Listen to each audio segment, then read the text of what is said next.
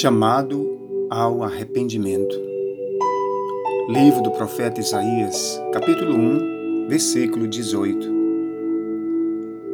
Então disse o Senhor, o Deus eterno: Vinde a mim e tragam as suas razões, ainda que os vossos pecados sejam vermelhos como escarlate, eles se tornarão brancos como a neve. Ainda que os vossos pecados sejam vermelhos como carmesim, eles se tornarão brancos como a lã. Se quiserdes e me ouvirdes, comereis o melhor desta terra. Mas, se vocês forem maldosos e rebeldes, sereis devorados à espada, porque a boca do Senhor o disse. O profeta Isaías foi chamado ao ministério profético, ainda muito jovem. No capítulo 6, ele mesmo relata como foi esta experiência. Durante uma visão da glória do Senhor, ele ouve uma pergunta: A quem hei de enviar? Quem irá por nós? Então prontamente eu disse: Eis-me aqui, envia-me a mim. Ao todo, foram mais de 40 anos de intenso trabalho na seara do Deus Eterno. O seu nome em hebraico significa o Senhor salva. Esta porção no início do livro trata-se de um desabafo de Deus diante da falsa religiosidade do povo de Israel, mostrando-lhes e expondo a rebeldia, maldade e hipocrisia dos seus corações. Mesmo diante deste quadro tão terrível, vemos o amor e as misericórdias do Deus eterno em ação para com eles. Portanto, estes versículos em forma de convite podem ser resumidos na seguinte frase: Deus está sempre pronto para nos perdoar e nos curar. Vejamos como o Espírito Santo colocou na mente de Isaías esta prontidão de Deus.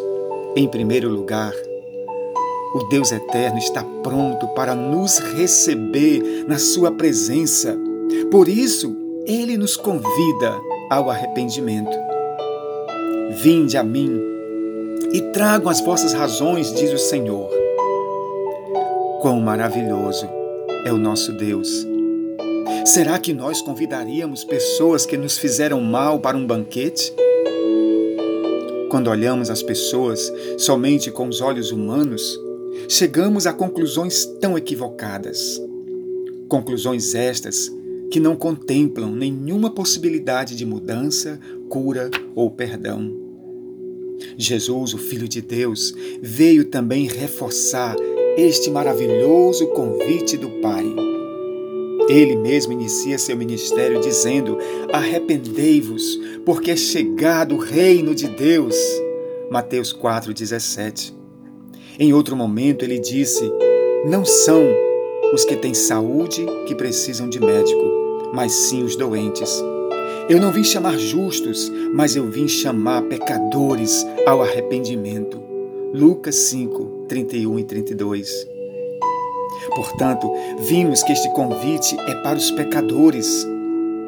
Infelizmente, a nossa arrogância, altivez e falta de humildade de aceitar esta verdade inexorável nos impossibilita de ouvirmos e aceitarmos este convite do Deus eterno Diz o escritor e apóstolo Pedro: Humilhai-vos, pois, debaixo da potente mão de Deus, para que a seu tempo ele vos exalte. 1 Pedro 5,6 Ou como disse o próprio Jesus: Bem-aventurados os humildes de espírito, porque deles é o reino dos céus. Mateus 5,3 Vejamos agora qual é a segunda prontidão de Deus neste convite? Em segundo lugar, Deus está pronto para nos purificar e nos perdoar de todos os pecados. Ainda que os vossos pecados sejam vermelhos como o escarlate, eles se tornarão brancos como a neve. Embora sejam vermelhos como o carmesim, se tornarão brancos como a lã. Nós vemos aqui que o Deus eterno coloca diante de nós a nossa impossibilidade de nos tornarmos puros por nós mesmos. Essas duas palavras, escarlate e carmesim, formam um paralelismo poético com as duas palavras brancos como a neve e brancos como a lã. Estas duas cores são símbolos do pecado. São duas cores de um vermelho vivo e intenso. Duas cores que roubam e ofuscam as demais cores duas cores que não deixam de ser percebidas. Assim são os nossos pecados. Diante do Deus eterno, ninguém pode encobrir os seus pecados. Senhor, tu me sondas e me conheces. Sabes quando me assento e quando me levanto. De longe percebes os meus pensamentos. Disse Davi no Salmo 139, versículo 1. Jesus veio por ordem do Pai para nos tornar brancos como a neve e brancos como a lã. Se andarmos na luz, como Ele na luz está, temos comunhão uns com os outros, e o sangue de Jesus Cristo, seu Filho, nos purifica de todo o pecado. Se dissermos que não temos pecado, enganamos-nos a nós mesmos e não a verdade em nós. Mas se confessarmos os nossos pecados, ele é fiel e justo para nos perdoar e nos purificar de todos os pecados. 1 João 1, de 7 a 9. Já vimos até aqui duas importantes cláusulas deste maravilhoso convite. Vejamos agora a terceira prontidão de Deus. Em terceiro lugar, Deus está pronto para fazer uso do livre-arbítrio que Ele mesmo deu a todos nós. Se quiserdes e me ouvirdes, comereis o melhor desta terra. Mas se fordes maldosos e rebeldes, sereis todos devorados à espada, porque assim diz a boca do Senhor. Quão maravilhoso é sermos livres para decidirmos e tomarmos nossas próprias escolhas. O Deus eterno não criou seres programados ou robotizados. Ser livre é uma grande dádiva do Criador. Contudo, o pecado que habita em nós nos impossibilita de tomarmos as melhores escolhas. Nossa mente é limitada. Nossa visão das coisas e do futuro foram embotadas pelo pecado que habita em cada um de nós. O que nos resta então? O que nos resta é termos a humildade de aceitarmos esta impossibilidade de autopurificação. E a semelhança de Pedro e dos demais discípulos dizer: Senhor, para quem iremos nós?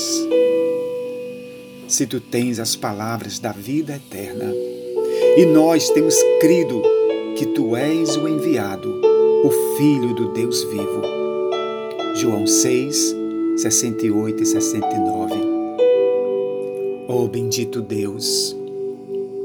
Que convite maravilhoso tu fizeste ao povo de Israel naquele tempo.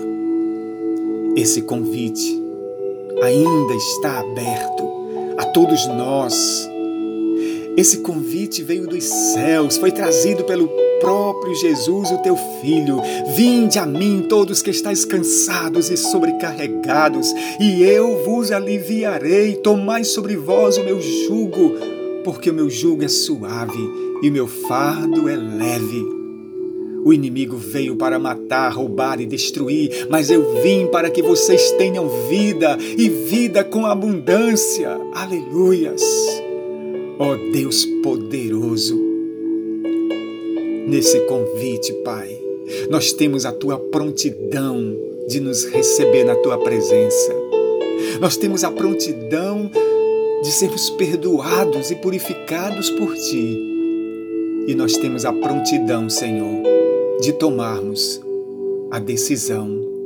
Oh, bendito Deus, não nos deixa, Senhor, fora do plano da salvação Nos ajuda, Senhor, a tomarmos a melhor escolha desta vida, Senhor, que é aceitar o teu Filho, que veio a este mundo para nos salvar. Ah, Deus poderoso, no nome de Jesus, que a graça maravilhosa do teu Filho, que o teu grande amor de Deus e de Pai, que as consolações do Espírito Santo permaneça sobre todos nós, não só hoje, mas para todos sempre. Amém.